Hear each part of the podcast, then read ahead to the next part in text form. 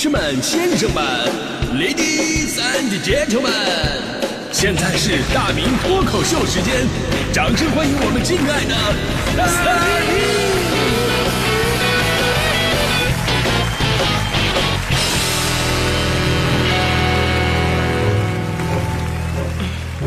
好，欢迎各位来到今天的大明脱口秀，我是大明啊。今天咱们聊的是挣钱这事儿多不容易啊，就是希望大家伙在这样一个重消费的年代啊，管好自己的钱包，咱们一定要理性消费啊，赚钱不太难了嘛。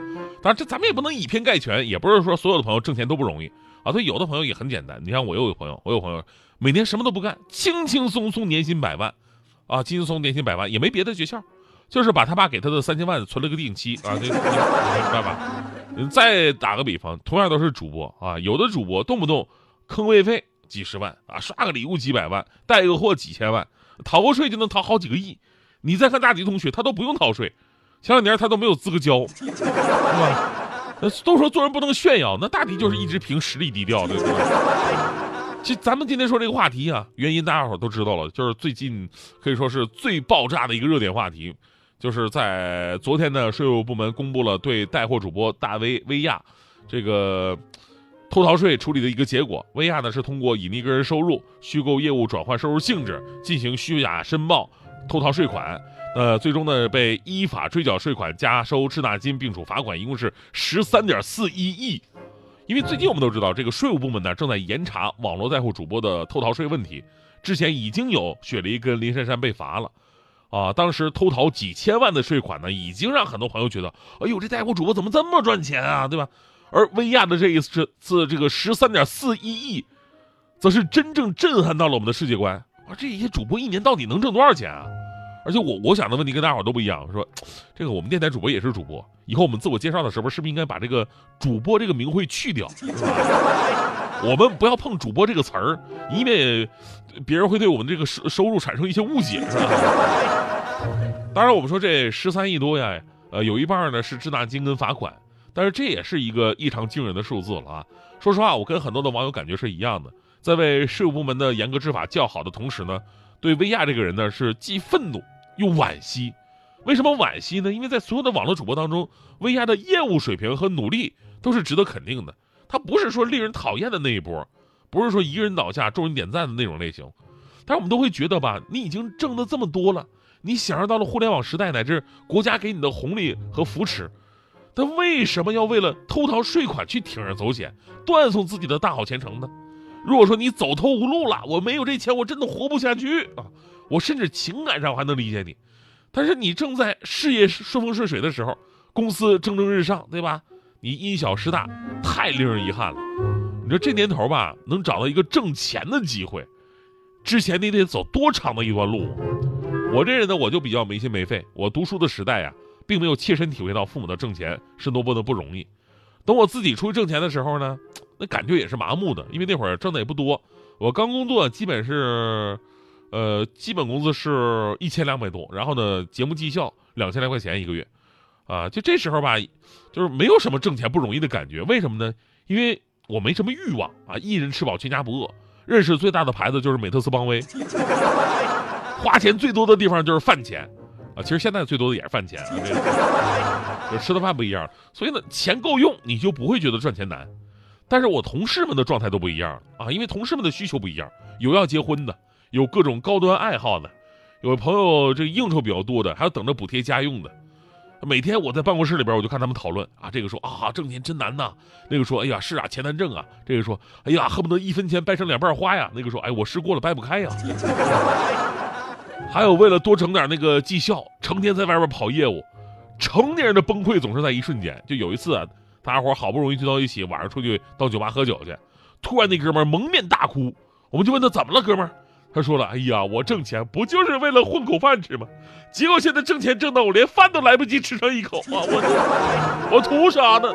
正在这哭着，这时候电话突然响了，这哥们儿立马特别职业，接起电话：“哎哎哎，李总啊，李总，我现在没事儿啊啊，行行行，我马上过去。”看着他们，才让我渐渐感受到了成年人的不容易啊！钞票并不是万能的，有的时候还得需要信用卡。你看看有钱的晚上都在刷卡，没钱的晚上都在那刷手机。而我真正感到这个挣钱不容易啊，并不是在自己的本职工作，因为我觉得工作这东西吧，你干多少活挣多少钱都是按部就班的，对吧？我们单位倒不至于拖欠工资。真正让我感到不容易的是什么时候呢？就是那时候有点小名气了啊，有人找我给他们主持婚礼。最开始我主持婚礼啊，一场是一千八百块钱，然后呢没什么经验呢，挣的比就就就挣的虽然说也不多吧，但我弄得比这个新郎都紧张，提前一周在那儿准备各种的词儿啊、手卡呀，特别认真。然后南方婚礼呢跟北方不一样，南方婚礼呢上下半场，上半场是仪式，下半场弄得跟那个晚会似的，各种抽奖啊、节目表演呐，有的时候主持人呢不仅要串场，还得上台表演节目。所以呢，有的时候为了能够让人找我，都给自己增加个节目吧，对吧？你还得学会一些适合的歌曲。以前我只会唱什么“为什么你背着我爱别人呐 ”，你的眼睛背叛你的心呐，你把我的女人带走，你也不会快乐很久啊。人家婚礼我不太适合唱这种吧，对吧？这还不算什么，下面人呢还经常跟你提各种的要求，可能啊因为穿西装，呃没什么气质的一些缘故吧，就一场婚礼，起码有六个问我洗手间该怎么走。四个让我催催菜，还时不时有人让我给他们那桌加两瓶两瓶啤酒。后来知道你是主持人了，哎呦，觉得你这小伙子主持不错，哎，非常不错，感谢你来主持啊，非拉着你喝两杯，啊，导致我经常啊，就是因为婚宴那个桌特别的多嘛，到最后啊，新郎新娘喝那酒啊，其实都是对，就是就是水嘛，对吧？结果呢，到最后全场喝多的是我，不知道以为我我这我跟新娘什么关系？最尴尬的还是要钱，还是要钱。就婚礼都完事儿了，新郎新娘呢跟父母还在那忙忙活活在那挨个敬酒呢。这时候你得要你的出场费啊。那会儿也没什么转账，都是现场包红包。新郎新娘呢也不是故意不给你，人家是真的太忙就忙忘了。然后你也不能上去提醒他们，啊，你也不能上去说，哎，别喝了，那个先把我的钱结一下，对吧？我不能这么做，我也是有身孕，不是就有身份有底蕴的主持人，对不对？只能站那儿等啊，只能站那儿等，然后呢，等他们什么时候能看着我，主动的想起这个事儿，然后跟我说：“哎，感谢大明哥，太不好意思啊。”然后赶紧把大明哥红包给我拿来。这是我脑海当中啊想到的最好的一个结局。但现实就是，我经常在那站着，然后呢，用期盼的眼神看着他们，什么时候他们眼神能跟我对撞一下，能够理解我眼神的含义啊？哎，特别特别的凄苦，这时候，就这个时候，真的能够让我感觉啊，挣钱真的太不容易了。比做节目挣钱不容易多了，对吧？那是从内而外的一种消耗。